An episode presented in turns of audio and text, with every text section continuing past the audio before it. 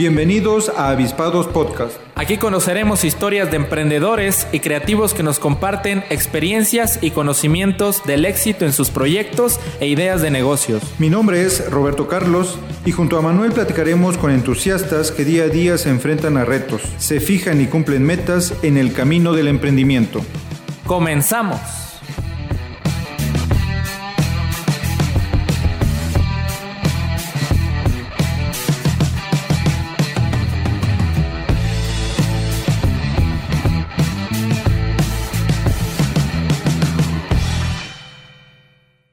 Muy buenas tardes, estamos ya de nuevo aquí en un episodio de Avispados, esperando que todo vaya bien en sus actividades de la semana y estén avanzando de manera productiva. Ya me encuentro por acá con Roberto Carlos. ¿Qué tal Robert? ¿Cómo andas hoy? ¿Qué tal Manuel? ¿Cómo estás? Muy bien, contento por nuestro primer capítulo con invitado. Ajá. Eh, también bastante cansado, tuvimos que correr, hay que decirlo. Le tocó ver a nuestro invitado todas las peripecias que tuvimos que hacer, pero contentos, aquí estamos. Correcto, pues el día de hoy, como ya lo dices, con un invitado muy especial, nuestro amigo Roberto Chávez. ¿Qué tal, Robert? Hola, muy buenas tardes, gracias por la invitación. ¿Cómo gracias por ser el primerito, ¿no? No, pues un gusto, un gusto aquí compartir con amigos y con personas que siempre tienen algo que decir en cuanto al tema del emprendimiento y la creatividad, que de eso se trata este espacio. Avispados Podcast, te lo presentamos. Ah, muchas gracias, muchas gracias. Bueno, pues entonces si me permiten leo tantito aquí la reseña de Robert. Él tiene licenciatura en diseño gráfico por la Universidad Valle de México en Tuxtla Gutiérrez. Ha realizado distintos trabajos para empresas como fotógrafo y diseñador, dentro de ellas la, la revista Universa. Coordinador de imagen para el TEC de Monterrey, Campus Chiapas. Dada su formación, también ha impartido clases, cursos y talleres de fotografía y edición digital. Ha realizado exposiciones de fotografía para nuestro país y también en Colombia, Inglaterra y París. Actualmente trabaja de manera independiente con su marca Roberto Chávez y el día de hoy nos acompaña para platicar acerca de lo que ha sido este camino. Pues la verdad, una amplia trayectoria en cuestión de diseño, de fotografía. Yo creo que la verdad estoy bastante contento que Roberto Tocayo, que sea nuestro primer invitado. Pero para iniciar, me gustaría que nos contaras qué te llevó a estudiar diseño gráfico. Que, comencemos por ahí, esa parte de lo que te motivó a, estudiar, un poco de, la escuela, que nos, que nos platiques. Pues como no había matemáticas, pues por ahí nos fuimos, ¿no? Ah, correcto. no, no es cierto. Pues es que todo comienza, pues yo estaba en el Cebetis, en mecánica, me gustaba mucho la mecánica. Mi abuelo era mecánico, entonces yo quería este, diseño automotriz. Pero la verdad me fui a Puebla, fui a probar suerte y la verdad estaba muy cara las escuelas y no quería que mi papá tuviera la, la bota en el pescuezo, entonces dije, no, es muy caro, me voy para, le digo, pues me voy a regresar a Chiapas. Bueno, pero en Tuxtla, sí, papá, en Tuxtla, perfecto. Entonces, no había otra más que este, no, no como que lo tomé, ah, pues diseño gráfico, no, o sea, sí me gustaba. De hecho, por eso quería diseño automotriz, que era dibujar y todo este rollo, ¿no? De creatividad. Entonces le dije, no, pues quiero diseño. Bueno, pues te vas a la UVM. Le dije, no, yo me quiero ir a la Salazar. ¿Pero por qué a la Salazar? Es que hay mucho fresilla en la UVM. y pues yo era chico barrio, ¿no? Pues bueno, ahí me voy. Al semestre primero, al sí, al segundo me expulsan.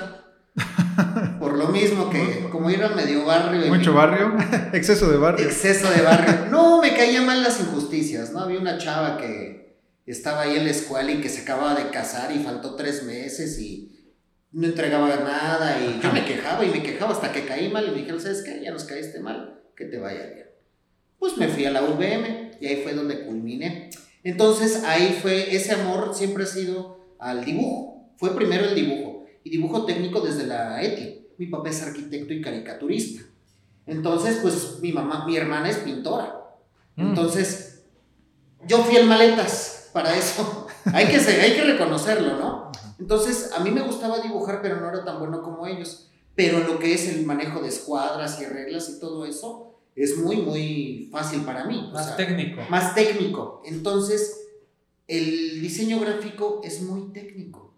Totalmente. Sí, dibujas a mano alzada y todo eso, pero al final utilizas instrumentos para hacer cuadraturas, para hacer este este, perspectivas y todo eso, y en el diseño es muy importante, el igual que este, la pintura, ¿no? Pero en el diseño es muy importante y ahí fue donde conocí la, la fotografía. Y la fotografía la conozco prácticamente como materia. Fueron tres materias de fotografía. Ahí, la verdad, mis maestros muy buenos, ninguno chiapaneco, muy, muy buenos, y este, y pues ellos fueron los que me, me aventaron para allá, ¿no? Entonces yo fui padre muy joven, fui padre a los 21 años, no había yo ni acabado la universidad, pues el morrillo me tenía que acompañar a la escuela, no había de otra. Trabajaba yo de las, ¿qué? De 9 a 2, en eso se iba a la guardería, y yo ya iba a poner a las 3, comíamos y me acompañaba todas las tardes a la escuela. Yo salía a las 10 de la noche. Entonces, pues mis papás me compraron mi cámara, ¿no? Pues yo, yo trabajaba y todo. Pero pues era un gasto grande, ¿no? Entonces yo decía, no, tenía que sacarle jugo a esa madre porque pues ya es el gasto, ¿no? Entonces, pues caminaba y caminaba y caminaba y empecé a fotografiar gente de la calle. Y como yo era medio de barrio, pues me llevaba con vagabundos y todo ese asunto. Entonces, ahí empecé a fotografiarlos, donde nace este Andares de mi calle, con el, lo que he logrado este, bastante reconocimientos nacionales e internacionales. Ese es el inicio de, todo esto. Finalmente, diseño como segunda opción, pero luego te enamoras de la fotografía. Sí, es que es, que es, es como la arquitectura, el diseño. Piensa uno que agarra diseño gráfico por no agarrar matemáticas. La cámara es compensación numérica. Todo, es números, sí, sí, sí. todo es números. El diseño gráfico son medidas, es cuadraturas, es como les repito, puntos fuga, hay que medir acá, proporciones y todo eso. Entonces, en realidad nunca salen las matemáticas de nada. Ajá. Y eso es, una proporción divina, pues. Exactamente, la proporción áurea, por ejemplo, ¿no? La regla de los tres tercios, y aplica tanto como en la arquitectura, como en el dibujo y en la fotografía. Digamos que la fotografía viene a suplir lo que es el dibujo, porque antes los retratos eran a, a mano, ¿no? Entonces, al final la fotografía viene a subir el dibujo porque cuando solo podían, una fotografía tardaba cerca de 8 horas en ser tomada. Entonces, cuando nacían muertos o se morían, podían hacer un retrato y lo terminaban dibujando. Era una pequeña de carbón que quedaba y ellos lo terminaban dibujando. Entonces toda esa historia me dices, órale, no soy tan bueno pintando, dibujando, pero en la fotografía manejo las cuadraturas a la perfección. Sí, o sea, matemáticas y todo, pero yo creo que sí también hay una parte muy artística y de una manera sensible, ¿no? Sí, sí, sí. Al momento de identificarte con, con esos personajes que fotografiabas. Sí, claro, pero no dejemos de lado también que el que persevera alcanza, ¿no? Hay maestros que son maestros muy buenos en las universidades, que son una perfección explicando, pero en el campo laboral no. Lo teórico es muy importante y hay veces que la teoría nos puede apoyar mucho cuando no tienes el talento. Yo soy, yo siento que tampoco estoy tan jodido para dibujar, ¿verdad? No, no me considero tan maleta, pero sí está padre la parte en conocer un poquito de todo, pero ya cuando vas a la escuela te enfocas. Yo conozco muchos fotógrafos aquí, de verdad, muchísimos, que este, toman fotos, toman fotos buenas. Pero yo si yo a mi ojo ya de cuadratura, están mal, están mal están mal.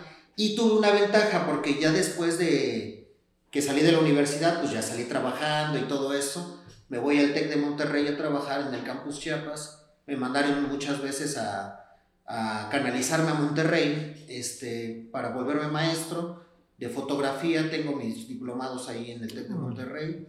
Y aparte de todo eso, pues son niveles más altos, ¿no? Y entonces hay que decir, y, mucha gente le tira mucho a las escuelas pagadas. Sí. El que es bueno, pues donde quiera. Pero hay veces que las escuelas pagadas te dan la opción de conocer seres de otros lugares. Mm, ya. Por eso cuando las escuelas públicas te dan la oportunidad de irte a otro lugar, vete. Que te tienes la beca, vete, no te quedes, no tengas miedo. Si vas a perder un año, pierde dos, pierde tres, pero conoce otro lugar, ¿no? Es súper importante. Aquí en este lugar yo no tuve que salir del país porque ellos venían acá. Y son las personas que te capacitan. Entonces esas personas son las que me capacitaron para fotografía y para poder dar clases. Entonces sí, yo di clases en el TEC de Monterrey, de Tuxtla, en la VM de Tuxtla y en la VG de Tuxtla. Entonces sí, sí, sí me ayudó mucho ese tipo de conocimientos y vaya, por lo mismo la fotografía este, te lleva a, como es la era digital, el revelado de las fotografías es digital, ¿no? Photoshop. Y ahí es donde doy clases y imparto talleres actualmente. Ok. okay. Me gusta mucho eh, lo que acabas de mencionar y que puede ser un, un, consejo, ¿no? Quien esté estudiando y tenga la oportunidad de, de, irse, que se aproveche. Claro. Porque te permite conocer nuevas personas. Muchas veces si nos quedamos en lo local, pues de ahí no salimos. Y más allá hay ideas, hay personas muy bien preparadas y que esa es una oportunidad para aprovechar todo, ¿no? No, no estancarse muchas veces en nuestro entorno. Yo pienso que, por ejemplo, el pueblo no va a dejar de ser pueblo. Ajá. Pero la mentalidad de las personas puede cambiar. Eso es distinto. Puede haber mucho avance en Comitán. Yo llevo cuatro o casi cinco años viviendo en Comitán y no he visto un avance tan grande. Pero en negocios sí. En emprendimientos, como les dicen ahora, sí.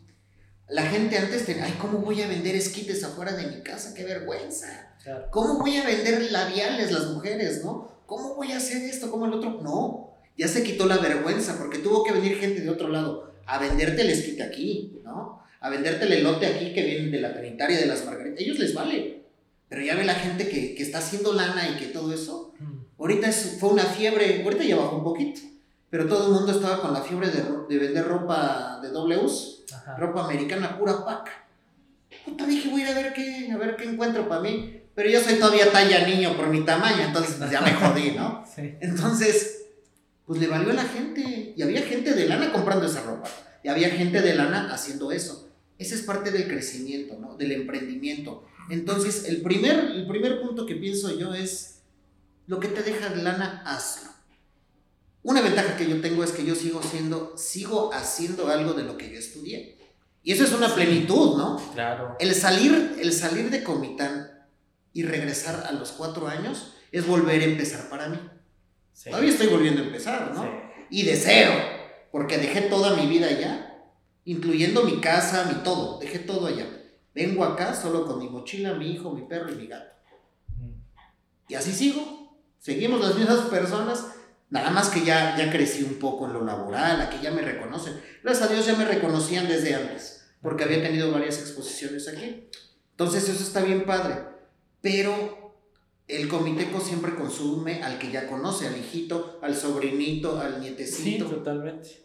Puede haber el mejor pan compuesto de una nueva chava, pero no, hay que ir donde ya compramos todos, Sí. por tradición. Entonces hay que romper ese- esa tradición, ¿no? Y por ejemplo, puta, yo vendo hasta micheladas, ¿no? O sea, Claro. hay que hacerle de todo, ¿no? En esta vida y el emprendimiento no tiene límites, la verdad no tiene límites. Oye, Robert, ya que lo mencionas, estuviste fuera un buen rato. Habemos muchos que nos toca estar afuera por el tema de estudio, trabajo, etcétera, pero siempre ese, como que ese apego al terruño, esa exclusividad. En tu caso, siento que eh, sí te, digamos, te, te, te enamoraste un poco de Tuxtla, es lo que, que he notado, como que Tuxtla se, te, te atrapó un poquito. Yo fui nacido en el Distrito Federal, me traen muy pequeño a Comitán. Ajá. En ese momento, antes de irme de aquí para estudiar en Tuxtla, pues yo me sentía comiteco. Ok. Viví 15 años en Tuxtla. Tengo 34. Ah, Estamos hablando de la mitad sí, de- claro. Entonces, Es mucho. es, son muchos años y, y tuve una prosperidad, aparte de económica, laboral, crecimiento personal. Ahí nació mi hijo. Entonces le tengo un cariño muy fuerte. Aquí son recuerdos de infancia, aquí vive mi familia. Y pues mi familia nuclear, que es mi padre, mi madre y mi hermana, ¿no? Entonces sí le tengo un cariño muy fuerte a Comitán. De hecho, por eso sigo aquí, si no ya me hubiera yo ido, ¿no? Claro. Pero sí me ha costado. Mm, Y me gustaría regresar a Tuxtla, claro que sí, mientras valga la pena, pero ya no de acostumbrarte a esta paz porque Comitán te da una paz, ¿no? Afortunadamente. Sí, se escuchan muchas cosas fuertes porque existen, pero pues ya no hay que espantarlos. O sea, mientras haya quien lo consuma, va a haber quien lo venda. Así es, el trago, la chalupa, todo. Siempre va a ser así. Entonces, hay una evolución hasta en eso. O sea, tantas cosas buenas no puede haber siempre. Y más ahorita, pues que viene gente de otro lado. Así es. Así es, hay mucha diversidad. Eh, quería preguntarte por ahí, si bien es cierto, comentabas más o menos acerca de tus afinidades, tus gustos o lo que pudiste haber estudiado, pero llegado a este punto donde te has dado cuenta del canal tan importante que es para ti la fotografía, para poder expresar esas emociones, para poder compartir esos mensajes, de no haber sido fotografía, ¿crees que habría alguna otra manera en la que, otro canal en la que lo pudieras hacer? algo relacionado tal vez con las artes o algo al respecto? Pues yo siempre de niño y yo creo que, quién sabe, a veces nos entra la nostalgia, ¿verdad? Yo quise ser carnicero. Carnicero. Y carpintero. La neta, a mí me gusta todo lo manual, la neta, no. Me, me gusta, por, ese, por ejemplo, ya cuando me meto a lo digital y todo eso, el diseño gráfico, me llamó mucho la atención, ¿no? O sea, yo el celular nomás lo uso para WhatsApp y Facebook pero siempre ando cargando mi cámara que está. ¿Por qué? Porque eh, me desconecto, me pierdo, ¿no? Pero también me gusta mucho este, informarme, el saber, el conocer.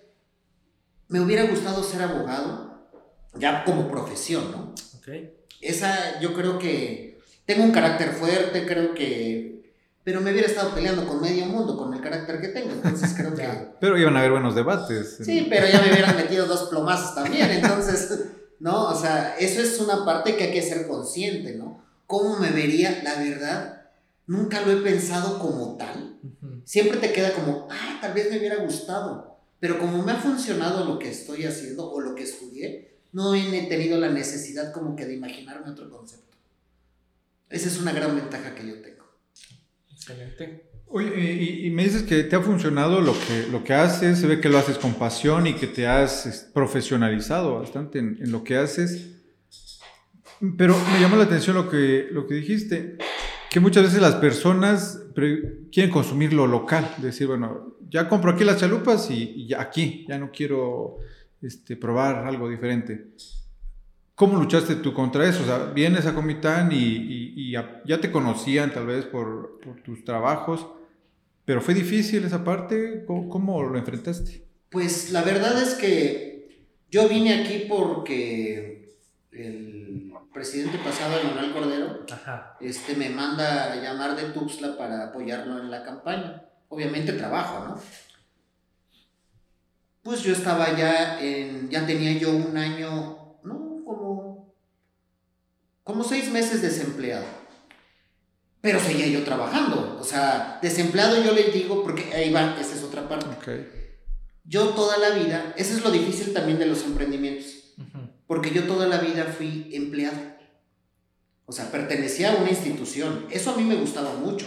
Porque tú sabes que si te la quincena, hoy, hoy es 15 y 17 te metes una macro borrachera, sabes que el 30 te va a caer, ¿no? Y si 30 cae en domingo, sabes que es del, del viernes, ya puedes echar tu michelada, ¿no? En el emprendimiento no. Es ahorrar, es guardar dinero. Entonces, es como si me preguntan, ¿qué haces ahorita de tu vida? Pues yo estoy desempleado. O sea, trabajo todos los días, ¿no? Sí. Pero yo me siento desempleado, ¿no? Porque no tengo tal vez un empleador, ¿no? Así me siento, ¿no? Todavía no me ha caído el 20 que yo soy mi propio jefe, ¿no? Entonces, ¿cómo peleas contra eso? Vengo y tres años en presidencia, trabajé. ¿Y ahora qué voy a hacer, no? Sé que me van a batear en el próximo ayuntamiento porque pues vengo del pasado. ¿Qué voy a hacer ahora? Pues soy muy buen fotógrafo, pero ya desde antes, la primera para emprender es creerte lo que vendes. No importa lo que vendes. Sí. Pero tienes que creer en lo que tú haces. Si no crees en eso, estás mal. Dedícate a otra cosa, ¿no? Entonces yo creo lo que yo hago, ¿no? Entonces, con mi dron empecé a, pues he trabajado contigo. Muchos arquitectos me han llamado, oye, ¿cuánto cobras por esto? ¿Cuánto cobras por vuelo? ¿Cuánto cobras por sesiones? Entonces, la gente, sí le trabajé en redes sociales, pero es más de boca en boca. Entonces, va rompiendo ese paradigma del comiteco. El comiteco, comiteco, en realidad, es muy poco el que me contrata. Me contrata gente más de otro lado, que se establece aquí. ¿Por qué? No lo sé. Pero sí hago mi mi este balance. mis balances, ¿no? Porque tiene más, que ser. analizas. Porque hasta cuando vendo micheladas, bien, bien, llega más gente a comprarme de otro lado que las de que es meramente comiteca. Porque ya tienen con quién comprar. Ajá. Y no tengo bronca, ¿no? Sí, además es Hay una para todos. curiosidad ahí que, ¿No? que así Pero se ha dado. ha sido tan grande la vida conmigo que pues ahorita llevo casi dos años así. Y no tengo ninguna molestia, no, no, no estoy preocupado con qué voy a comer, qué le voy a dar. Nada. Estoy súper bien económicamente. Quisiera más como todos y creo que la persona que no es ambiciosa en un emprendimiento, creo que nunca va a crecer, ¿no? Exacto. Entonces, la idea de un emprendimiento es ese, ¿no? Este, creer en ti, luchar, luchar, luchar. ¿Quién nace sabiendo? Nadie. Para eso está la educación. La segunda, ¿cuándo vas a tener clientes si no te vientas? Así. Y ponerte tus moños. Porque muchos, ah, un chorro. Oye, hagamos una colaboración. Yo quiero ser modelo y tú eres fotógrafo. ¿Sabes qué, compita? Sí. Oye, es que ya vi que tu Facebook puras feas. Ah, Te lo juro, ¿eh? Puta, le digo, ¿y tú qué? O sea, y te lo juro que ha pasado, ¿no? No he tenido que regalar una sola sesión. He hecho colaboraciones que me convienen, sí, por publicidad. Pero es como que si yo gastara en la publicidad. claro. Pero no le voy a hacer publicidad a un maquillista no. Claro. o a una modelo, ¿no? Entonces me han dicho que tengo modelos muy feos. Digo, no son modelos, son clientes. Y tienen para pagar cosa que tú no, ¿no? Entonces, es como cuando vendes unas chalupas, oye, me voy a un youtuber, ¿me vas a regalar cena? Y yo, no. No. El que crea en lo que hace no tiene por qué regalar su trabajo. Nunca. Claro, hacerlo valer. Exactamente. Oye, Robert, y en ese aspecto, ¿tú cómo, cómo te has acomodado al- a las exigencias del mercado local? O sea, lo que aquí se consume con respecto tal vez al tema de la fotografía. ¿A qué se ha enfocado, digamos, tu, la principal fuente de tu trabajo? Es que es bien raro. Te voy a decir una cosa. Yo creo que la época de la modernidad no solo afecta a Comitán, sino a todo su entorno, ¿no? No solo he hecho fotografías estando viviendo en Comitán, aquí. O sea, comentábamos que voy a ir a Villaflores el tal, el viernes viene gente del norte aquí a Comitán y quieren que yo les voy a hacer su sesión por todo Comitán. No. Espero no me llueva. Vinieron unos otros norteños. de- Bueno, que tal vez si te llueve, tal vez estén contentos ellos, ¿no? Los No norteños. importa, O sea, eso es porque. Sí, no. pues, Las fotos se vienen en el salir. camino echando agua esos caninos. ¿no? Pero, o sea, lo que yo voy que está padre, que ya vean tu trabajo de otro lado, vengan a Chiapas Sí. y me han llamado, oye, vámonos a Chiapas de Corzo. Muchos de estos trabajos no los publico en mis redes. Ujú. ¿Por qué? Porque no a todos les gusta que sus fotos, quieren que sean de ellos, Sí. ¿no? Entonces, Pides autorización. eh, y que- Ay, yo soy, oye, ¿puedo subir tus fotos? No, pues ya las subí. ¿No? no, no, no es cierto. O sea, siempre pregunto, Claro. siempre y todo eso. ¿Sabes que sí? ¿Sabes que no? Al final son de ellos, me pagaron por este trabajo, ¿no? Sí. Y me voy a beneficiar de su trabajo, ¿no? De lo que me pagaron. Entonces, nunca tuve que cambiar ninguna estrategia. De dinero, sí. De costos, claro que sí. Sí. Porque como te digo, yo este, soy diseñador gráfico. Ahí en Tuxtla por un logotipo cobraba con su manual de imagen y todo hasta 15 mil pesos. Aquí tengo que cobrar 2.500, 1.500, depende el sapo la pedra. En las sesiones ahí hasta 7.000, 8.000, dependiendo del lugar. O sea, y das un tiempo. Aquí la verdad es muy cercano.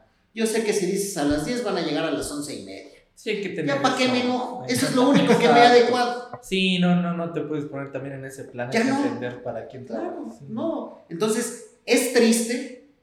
¿Por qué? Porque la impuntualidad representa la mala educación que ha tenido uno. Ujú. Y aquí en Comitán todos son mal educados, por lo que yo me doy cuenta. ¿verdad? Pues sí, sí. Es, es, no, es un uso, es una costumbre de aquí. Sí. Y no está mal, o sea, en otros lados sí está mal. Acá no está mal porque así están acostumbrados todos. Ya, ya es una mala costumbre de. Pero no sé si es mala. O sea, te voy a decir por qué. Si yo te digo, ¿sabes qué? A las 6 nos me citas hoy. Sí. Yo te dije, llego 15 minutos antes. Así es. Vine 20. Así es. ¿Por qué? Porque yo tengo un negocio que atender. ¿No? Ustedes tienen cosas que hacer, no lo sé. ¿No? Pero tengo que respetar los tipos y horarios. Pero si sé que es una fiesta o una comida, invitan a las 2 y llegan a las 3, 3 y media. Hay gente que hasta las 4. Entonces me ha tocado cubrir bodas donde el padre ya está iniciando por terminar y los padrinos van llegando a la mitad y todo eso. Ah, por mí no hay problema, porque al final la foto está con ellos, ¿no? Pero dices, órale, ¿cómo, ¿cómo se maneja aquí este rollo? no, y como emprendedor creo que tienes que tomar en cuenta eso dentro de dentro de tus costos, ¿no? Tus costos de tiempo, que realmente no te vas a acotar a decir, yo estoy para ti cuatro horas, de tal hora a tal hora. Pues yo creo que no, tomando en cuenta eso, sí debemos actuar con cierta flexibilidad, pero tenerlo en cuenta dentro de nuestros costos, porque son, digamos, acuerdos no dichos. Claro. no, sea, no, eso no está en letras pequeñas ni nada, pero se sobreentiende. Esa parte, vieras que yo creo que a mí me ha costado, este, no sé si me ven como de forma ruda o gracias a Dios por el profesionalismo en el que yo tengo, me, me empiezan a preguntar y les digo, tienes una hora y media. ¿Cuántas personas puedes meter? Todo un equipo de fútbol si quieres, no tengo problema. ¿Cuántos cambios de ropa? Los que quieras, que te dé tiempo. Yo inicio a las 10, termino a 11 y media. Haz lo que quieras en tu hora y media conmigo. No tengo bronca terminado el tiempo, se acabó. Entonces, ¿qué pasa con eso? La gente se queda, ay, güey. Sí. No, ay, güey. Tengo que meterle un poco de galleta. Y lo han hecho. Y eso está padre, ¿no? Eso está chido porque al final es un convenio laboral. Yo te hago tu trabajo. Ah, bueno. Oye, es que qué crees que me, me han tardado hasta una semana en darme las fotos? Hoy en la noche las tienes. ¿Ya editadas? Sí. Pero ¿por qué tan rápido? Porque me estás pagando hoy, ¿no? así como exiges, así también. Así, ah, así, también yo soy así. Porque eso pasa mucho en este, en este ámbito. Sí se te pueden demorar un buen rato, semanas. Y cállate que se te descomponga el carro. Aquí en Comité puede pasar una semana ahí en el taller y no ah, le han hecho nada. Claro, claro. ¿No? Y es como a mí una vez me dijo un, uno de un taller de Tuxtla porque me decía, rápido, te lo voy a revisar, voy a comprar tú las piezas, te las cambio, bla, bla, bla. En dos horas ya tenía resuelto mi problema del auto. Y le digo, ah, mira qué rápido eres. Me dice, entre más tiempo paso en carro, menos carros entran en mi taller. Claro. Entonces yo manejo esa idea. Capaz mañana me, porque así me pasa, ¿eh? En esto, oye, ¿sabes qué? Necesito que vueles el dron. ¿Puedes volar el dron? Sí, claro. ¿A qué horas? En media hora. Ahorita llego. Es lana. Y chin, tengo que enviar las fotos, chin, o rechazar esa lana porque no hiciste tu trabajo y te la pasaste viendo tele toda la tarde. No, mejor saca tu chamba, porque al final te va a quedar tiempo para disfrutarlo para ti solo y no le debes nada a nadie. Culminas trabajos, así trabajo yo. Eres muy disciplinado en tus tiempos y eso te ha permitido este, pues, tener esa agilidad. Claro. O sea, sacas bien el trabajo. Y cosa que la verdad, digo, en mi entorno he visto que no es muy común. Las fotos en 15 días. Porque tiene a trabajar, eh, trabajo atrasado y así se va. Claro. Pero me gusta esta parte de la disciplina. Tú dices, este, me estás pagando hoy y hoy tienes tus fotos. Es como contigo cuando trabajamos juntos en el sí, Claro. Tomamos las fotos a las 10 de la mañana, 11 y media ya las tenían ustedes porque me tiene que ir a Huatulco. Así de fácil. Sí. Y fotos buenas igual cuando fuimos al otro lado, igual. O sea, ¿por qué? Porque yo así me deslindo, ya no te debo nada. Sí. Y esa parte de un emprendedor es, dice mucho de lo que hace. Hay veces que dicen, la gente, mira, los taquitos no están tan buenos, pero te los entregan inmediatamente. Puta, luego hay unos que son, dijeron aquí, pencos. Puta, que tardas una hora esperando tus taquitos, sí están ricos, pero ya si se te antojó otro, por esperar media hora, ya no lo pides. Claro. Y pasa mucho. Entonces, tiene que ver con agilidad y, estamos jóvenes, ¿no? Bueno, es, yo me siento joven. Es una buena forma de brindar el servicio, pero también a ti te conviene en el sentido de que no te vas cargando de pendientes. Así es. Entonces traes una carga ahí de que ni te empiezas una chamba bien ni, ni la terminas y al final estás no estás quedando bien con nadie. Así es. Es que la importancia de ser disciplinado porque no te cargas de trabajo y estás dando un profesionalismo y ese es un plus que si 10 más no lo están haciendo, eso marca la diferencia en cualquier emprendimiento. Ahorita estamos hablando de fotografía, pusiste el ejemplo de los tacos, pero en cualquier emprendimiento este, el ser cumplido, el ser puntual, marca la diferencia. Sí, ¿no? Y yo creo que, que esa es una parte de, del ser, a veces profesional no significa que te dediques a la profesión, ¿no? Ajá. Profesional a veces es cumplir con horarios, con salidas también, es importante, porque uno no deja de ser persona, no todo el tiempo puede ser máquina de trabajo, ¿no?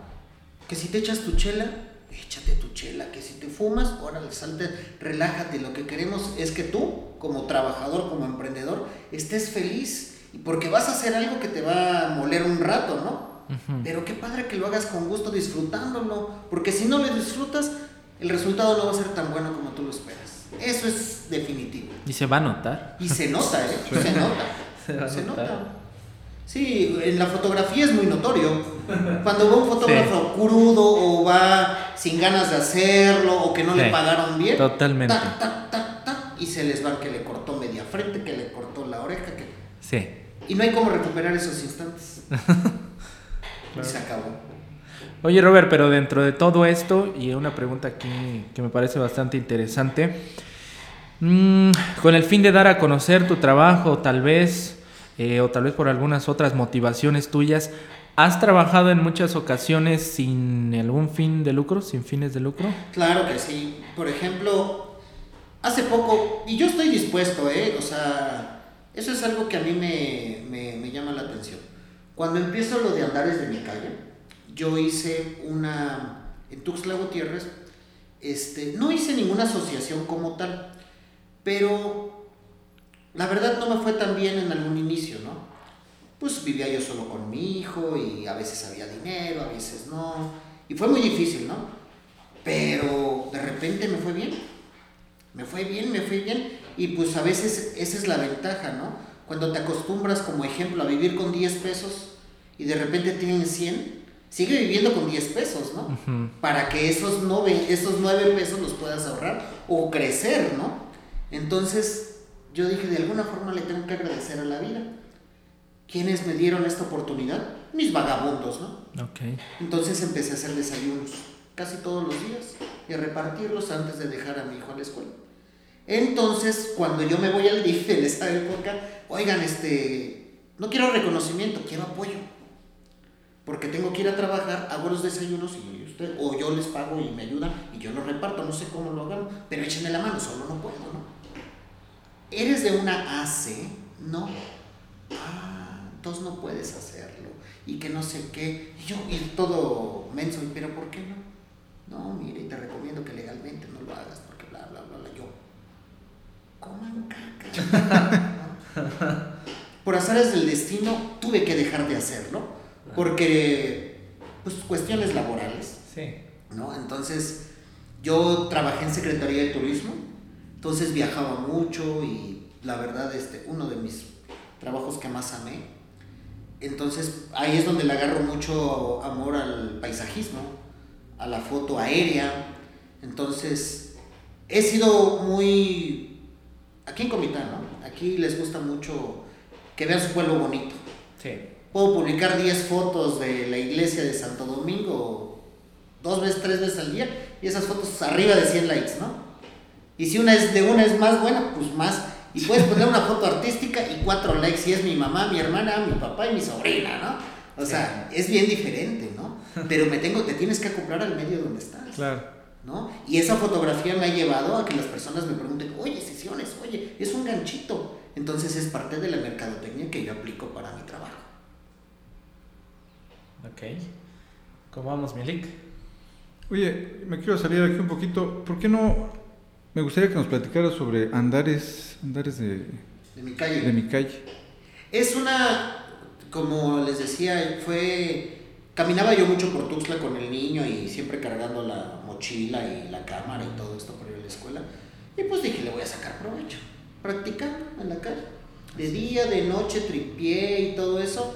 Entonces pues te das cuenta que las personas de la calle son personas invisibles, ¿no? Entonces yo decía, bueno, ¿y que nadie los nota? ¿O qué pedo? ¿O qué, qué está pasando, no? Entonces empecé a fotografiarles. Y trabajando en el TEC de Monterrey, una vez llegó un rector de zona y me dijo, oye, este trabajo está bien. ¿Y cómo, cómo? Es difícil acercarse con ellos. Y le empiezo a explicar No es difícil, no es difícil. Es saberles llegar como a todo, ¿no? Es como un cliente, no le puedo hablar y, ay, qué pedo, güey, ¿cómo estás? No, como debe de ser, ¿no? Venderse, ¿no? Es, sí, bien. es ponerse a nivel de la persona, ¿no? Y eso es una, no es preparación, es simplemente, es como ser, un ser humano debe de ser, ¿no? No le puedes hablar a un niño como si le estuvieras hablando a un empleado, ¿no? O sea, hay, hay personas que son empleadores que le hablan feo a sus empleados. Y así le hablan a toda la gente, ¿no? Y eso no está chido. O sea, hay personas que te tienes que acoplar a ellos, ¿no? Y estas personas requerían platicar y escuchar. Escuchar porque ellos te dicen, oye, ¿cómo es esto? ¿Cómo es el otro? Cosas que, que actualmente para todos es fácil. ¿Cómo que ahí estás viendo videos en los celulares? Me tocó más, una señora le regalé, Doña Lata le dicen ahí en Tuxtla, este, que le tomé fotos de ella. Oye, es que yo siento que ya me voy a morir. ¿Me puedes regalar una foto mi impresa? Se la regalé. Y se la pegó a la lata y ahí andaba con su lata pidiendo dinero. ¿No? Y decías, qué padre, ¿no? Fotografía igual a Rambo, uno que tenía como siete perritos y le regalaba ropa, zapatos, porque yo en cada exposición que hacía en Tuxtla pedía que llevaran ropa y zapatos. Lo metía a la cajuela y cuando llevaba desayunos les iba repartiendo. Del, no, del 100% de las personas que están en situación de calle caen en las drogas y en el alcoholismo, pero están mal de su cabeza. El, un 3% son mujeres. Es muy poco, muy poco, muy poco. La mayoría son hombres. Por desamores, por... Eh, ellos tienen muchas historias por contarte. No se sabe si todas son reales, ¿no? Pero sí me ha tocado cosas muy fuertes entonces, esto de Andares de mi calle viene a, a ser algo tan fuerte para mí personal que dejó bastante daño en mí porque vi morir personas en mí, este, escuchar gente. Hay una foto muy marcada que se llama este, Comiendo Moscas. Es una señora que estaba por la cabeza vaya tirada, literalmente había comido su excremento y estaba llena de moscas. Y yo dije, voy a aventarle agua, no, le va a dar golpe de calor, que no sé qué, que no sé cuánto. Entonces la vimos morir, ¿no? Este, la quería yo levantar con mi carro y llevármela al hospital. No, porque si se muere tu carro es un problema y, y no, si esto, esto. Y te quedas así que, ¿y qué? Solo fui a mirar. Frustración, total. Sí. Entonces la fotografié, le expuse y yo decía, no, estas fotos no van a salir nunca. Y no dije, no, al contrario, que salgan, ¿por qué no? Que vean la gente eh, un tipo de sensibilización, ¿no? Y siempre, eh, la fotografía tiene que hablar por sí misma no tienes que explicarla. Pero eso siempre me explicaron a mí, eso siempre me dijeron a mí, pero es una gran mentira. Hay una historia atrás y después de esa fotografía. Por ejemplo, le tomé a uno que se llamaba Juan de San Juan Chamula, 35 años, le cortaron el brazo y el pene, tengo las fotografías. A este señor violó a dos niños, lo desterraron de San Juan Chamula, se viene a Tuxtla Gutiérrez sin brazo, sin pene. Estaban construyendo en el 5 de mayo un, este, abrieron un gran orificio para meter una tubería enorme de agua y entre todos los indigentes lo mataron y lo tiraron ahí. Impresionante, yo todavía tengo fotos de eso, ¿no? Porque yo diario iba a eso, pues a repartir. Entonces un día amanece muerto ahí el güey, desnudo y impresionante, ¿no? Entonces por salud lo tuve que dejar. Porque si empiezan tus frustraciones, ¿no? O sea, puta madre, ahorita no tengo dinero, no les puedo dar nada. O... Claro, no, y a veces también alejándote un poco de la mentalidad de decir, bueno, ¿será que necesariamente me corresponde pues a mí hacerlo? Yo creo que a todos nos corresponde ser ser humanos, ¿no? Claro. Es bien jodido y lo voy a decir y me vale, ¿no? O sea, un perro es más importante que un hombre ahorita. Y legalmente, hombre, sexo masculino, sí. Un perro tiene más derechos que nosotros. Da más lástima ver a un perro jodido que a un hombre tirado. ¿Cuántos hombres? Vámonos a las siete esquinas. ¿Cuántos borrachos del centro hay por ahí tirados, heridos, ensangrentados? Y la gente no se acerca a ayudarlos. Ve un perrito, mil fotos, mil fotos en todos los mercados libres. Ayúdenos, juntemos dinero para la operación del perrito. Y el señor que está descalabrado, ¿quién Es una, una doble moral, tal vez. Son modas. La moral no existe porque a todos nos encanta el morbo. Eso es, somos morbosos, todos. No existe una persona que no lo sea. Morbosos no solamente tiene que ver con el sexo, sino, ay, se está muriendo. Y en lugar de salir corriendo a ayudar, a ver cómo termina, ¿no? Exactamente. y porque eso genera también más morbo, o sea, la gente está viendo, está dando likes. ¿Viste cómo, esto, ¿Viste cómo el otro? La fotografía es morbo, claro. Es una imagen plas que agarras en el momento para toda la existencia, ¿no? Entonces, utilizar las herramientas adecuadas para las cosas adecuadas es donde genera un poquito de humanidad, ¿no? ¿Por qué? Porque eso así empezó en Tuxtla Gutiérrez. A mí me dio mucha tristeza que este señor Rambo murió atropellado cuando le daba yo zapatos, ropa y cosas, dinero. El plato lo abría y se lo daba a sus perros, empezaba a repartir. Y palomas, y tengo un chorro de fotos de este señor, iba, compraba bolsas de arroz en el Parque Central, allá en Tuxtla, y a regalar arroz, tortillas. Y oye, ¿no tienes 100 pesos? Y yo, sí, ¿para qué? Él no era alcohólico, solo estaba un poquito mal de la cabecita. Y entrenaba enfrente de los carros, me acuerdo, y se veía, y él se, se autollamaba Ramo, ¿no? Pero iba caminando con 10 perros, ¿no? Y para medicamentos de los animales, y le creía, yo a él sí le creía.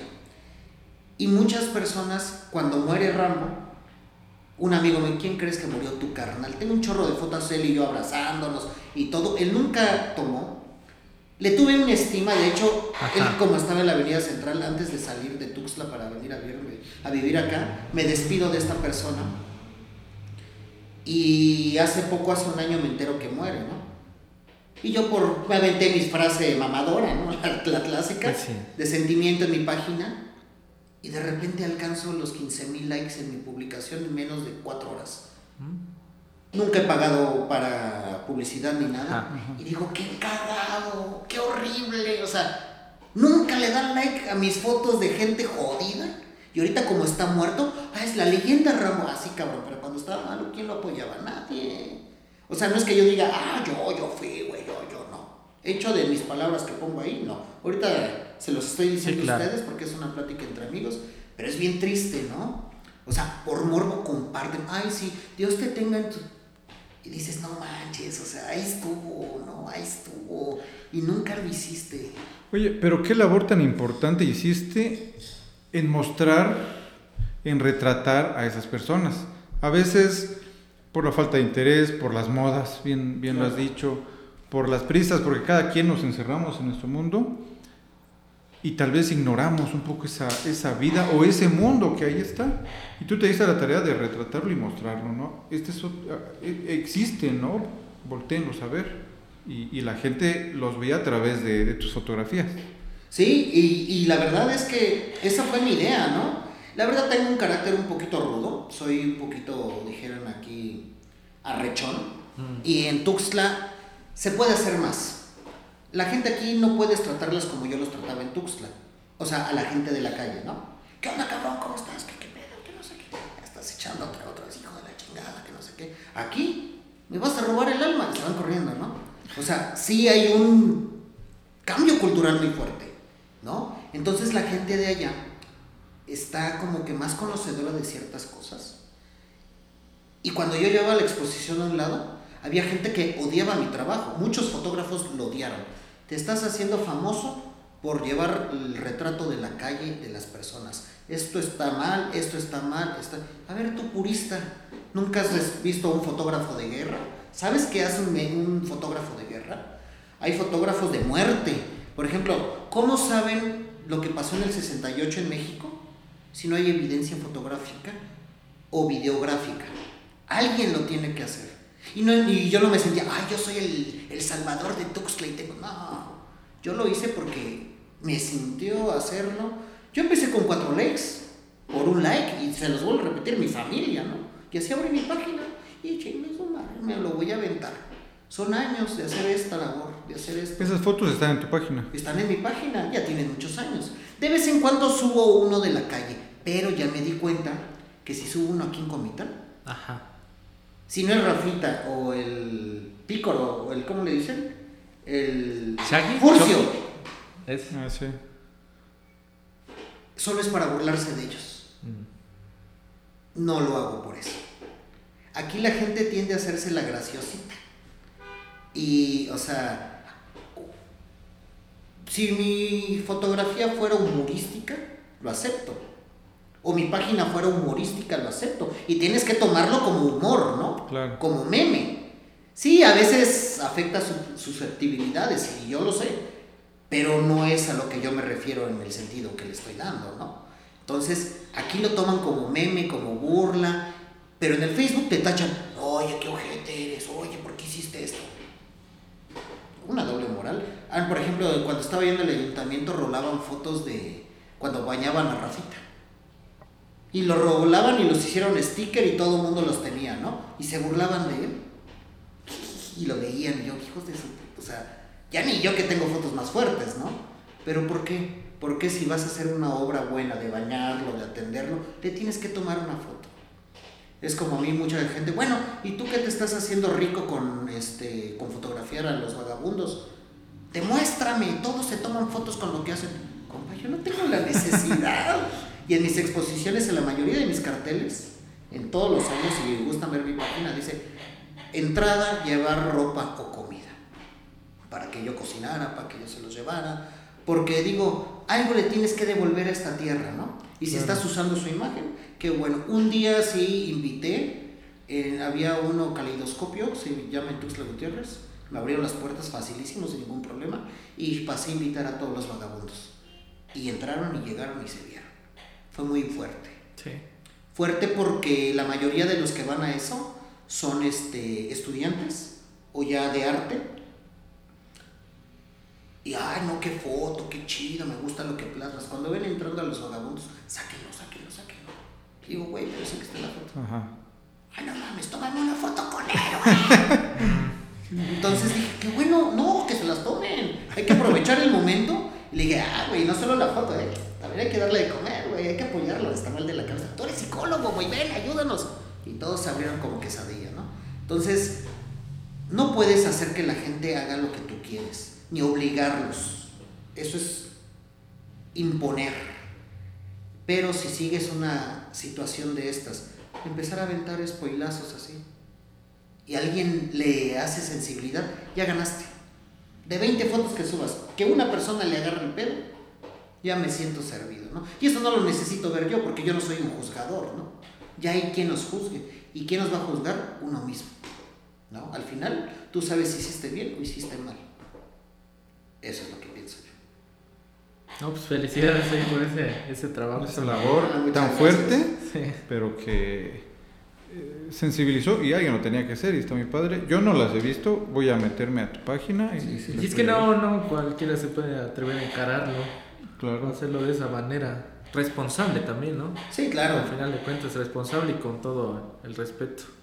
Sí, que es lo más difícil, que ellos lo que necesitan es eso, respeto.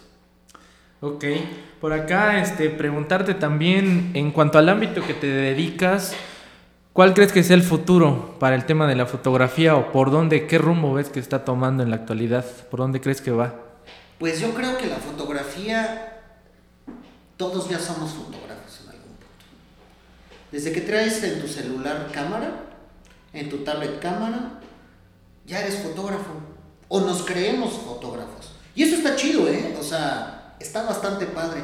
Entonces, para el fotógrafo, o sea, ahorita te compras, he visto muchas personas, digo, no me burlo, ¿verdad? Cada quien busca cómo vivir en esta vida y hay que buscarle.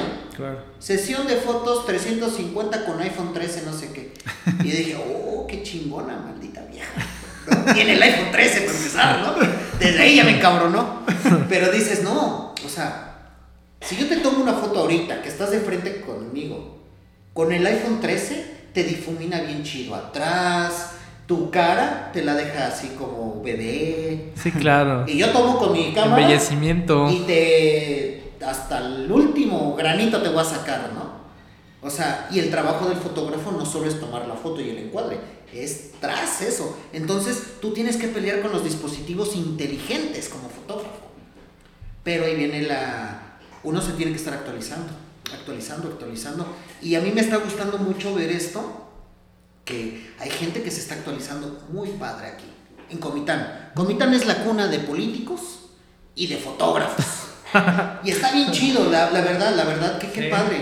Porque cualquier, yo te puedo decir nombre de cinco fotógrafos chavitos que si se van a Tuxtla ahorita, van y la rompen sin ningún problema, de verdad. O sea, sí les falta, como hay veces que uno tiene sus secretos, con la experiencia que vas, trabaja y trabaja y trabaja, te vas dando cuenta los errores de los demás. Digo, porque es fácil para mí, porque hay reglas en todo, ¿no? Claro. O sea, tú para hacer una casa necesitas tres, tres bases, cuatro palos, ¿no? No puedes hacer una de dos. En algún momento va a caer, ¿no? Funciona un tiempo, pero tal vez en algún momento alguien que sepa te dice, oye, no es bueno porque no cumple con esto, ¿no? Oye, para un trabajo, toda tu vida has estado equivocado porque no te educaste. Ahí es la viveza del fotógrafo estudiado, ¿no? O el que tiene interés, ¿no? Por eso doy talleres de fotografía, ¿no? Ok. Otro emprendimiento más. Sí, no, hay que hacerle de Claro. todo. Da hambre tres veces al día, hay que... Totalmente. Sí. Totalmente. Claro. Eh, pues me gusta mucho. No sé, la verdad, aquí podríamos estar horas y horas, este Roberto, la verdad es muy bueno charlando, le pone mucho, mucho sabor a la, a la plática. Pero no sé, vamos, este... No, de hecho, yo creo que va a ser un invitado asiduo aquí a. Sí, está Avispados. bastante, bastante interesante su, su charla. Eh, la verdad que me ha gustado mucho este, escucharte, ver el profesionalismo, ver también la pasión con la que cuentas tu trabajo, que eso es fundamental. ¿no? Lo dijiste en un principio, hay que hacer lo que nos gusta con pasión y demostrarlo, y eso se va a ver reflejado en el trabajo. Y creo que los que hemos visto el trabajo de Roberto Chávez, podemos ver en sus fotografías esa pasión y ese profesionalismo, la verdad, fotografías padrísimas. Muchas gracias. A mí me gustaría, para ir cerrando, Sí, no sé claro. si, si estás de acuerdo, este, una pregunta, aquí la, la titulamos Pregunta Matona. No es tan matona, es nada más ahí como para, para ponernos a reflexionar un sí. poco. Eh, si, si regresaras 10 años, ¿qué le dirías al Roberto Chávez de hace 10 años? No tomes tanto trago. Esa madre engorda. Ah, no es cierto, está sabroso. No, yo creo que lo que. Hay, hay Yo tuve una opción cuando estaba en el TEC de Monterrey. Que la verdad no me pagaban tanto. Pero empecé a hacer mi maestría de mercadotecnia con ellos. Pues estamos hablando que cada semestre vale 120 mil pesos, ¿no? Y a mí me regalaban la. esa. Órale. Pero por irme a turismo, don Baboso se fue a turismo y dejó la maestría. Creo que hubiera sido otro rumbo. Tal vez ni estuviera aquí, no lo sé. No me pongo a pensar en eso porque no me gusta llorar todo el día, ¿verdad? Entonces, pienso que todo pasa por algo. Claro. Y eso es en lo laboral, en lo personal. Es que yo creo que todo va de la mano, ¿no? O sea, hay veces que el amor de tu vida lo conoces en tu trabajo, ¿no?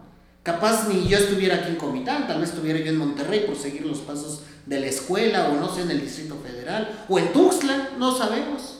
Entonces, yo es algo que no me mortifica. La verdad no me mortifica, pero sí dije yo, tal vez hubiera sido otra cosa que me hubiera cambiado en mi vida. Claro. Pero de ahí, la verdad, no, estoy feliz con lo que soy, no me arrepiento de nada. Pues no, la verdad no, estoy, estoy contento. Excelente. Pues De eso se excelente. trata, ¿no? Oye, al final de cuentas, pues las cosas que pasan, ¿no? Digo, es la, la actualidad pues es el resultado también de esas decisiones. Y, Pues Claro. en la actualidad tienes esa sensación de agradecimiento, de plenitud, pues bien ha valido la pena. Claro, eso es lo más importante. Ya para ir cerrando, eh, también algo que pedimos acá a nuestros invitados es si tal vez para contribuir un poco al tema del emprendimiento, si nos puedes recomendar tal vez algún libro, alguna película, alguna referencia, la historia de algún personaje que nos puedas recomendar para, para abonar en, en cuanto a esas ideas. Yo creo que hay, hay muchas cosas que hay, defini- hay que definir de lo que es un emprendimiento, ¿no? Empezar un negocio y un emprendimiento es muy distinto. Emprender es crear algo que no existe. Un negocio, hay millones de negocios de enchiladas, ¿no? De chalupas, de no sé. Lo que tú hagas, hazlo con pasión.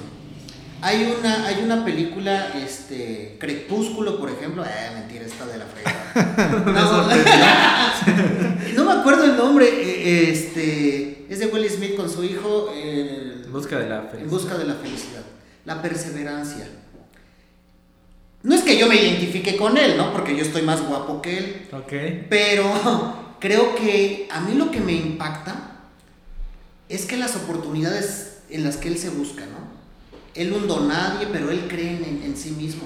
Y creo que lo más importante de cualquier emprendimiento, de cualquier negocio o cualquier trabajo, siempre va a marcar la diferencia cuando crees en ti.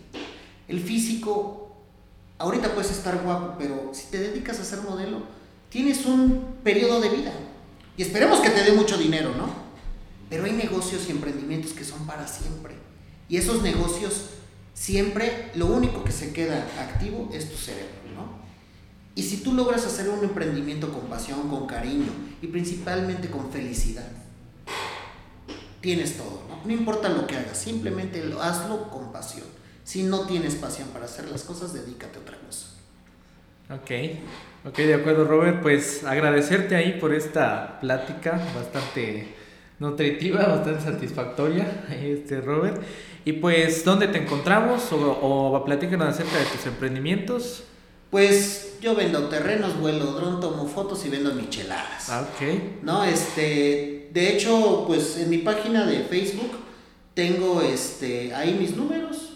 Tengo, estoy como Roberto Chávez en el Facebook, igual Roberto Chávez Fotografía en Facebook e Instagram. Mi teléfono es 961-1426-936 para lo que les ofrezca. Vuelo drones, sesiones de fotos, todo lo que tenga que ver a lo digital, ¿no? Hago videos, todo eso. Soy diseñador gráfico, hago logotipos, hago de todo. Y pues en, en lo que trabajo en mi casa en la computadora, pues abro mi puestecito de micheladas ahí en mi casa y vendo micheladas, que está al lado de la unidad deportiva vieja, al lado de la notaría 146, ahí estamos. Ah, perfecto. No, pues ahí estamos entonces, armados. Excelente, este, Tocayo, muchas gracias por esta plática, por ser nuestro primer invitado, por platicarnos y pues dejarnos conocerte un poco más. La verdad, este, muchas gracias. Y recordarles a todos nuestros escuchas que estamos en Instagram y en Facebook como Avispados Podcast. Y nos escuchan en Spotify, Apple Podcast y todas las aplicaciones de podcast que conozcan. Pues estamos entonces, yo soy Manuel Bermúdez y por acá mi amigo Roberto Carlos, pues platicamos en la próxima. sí, muchas gracias Roberto. muchas gracias, a ustedes por la oportunidad y por escucharme.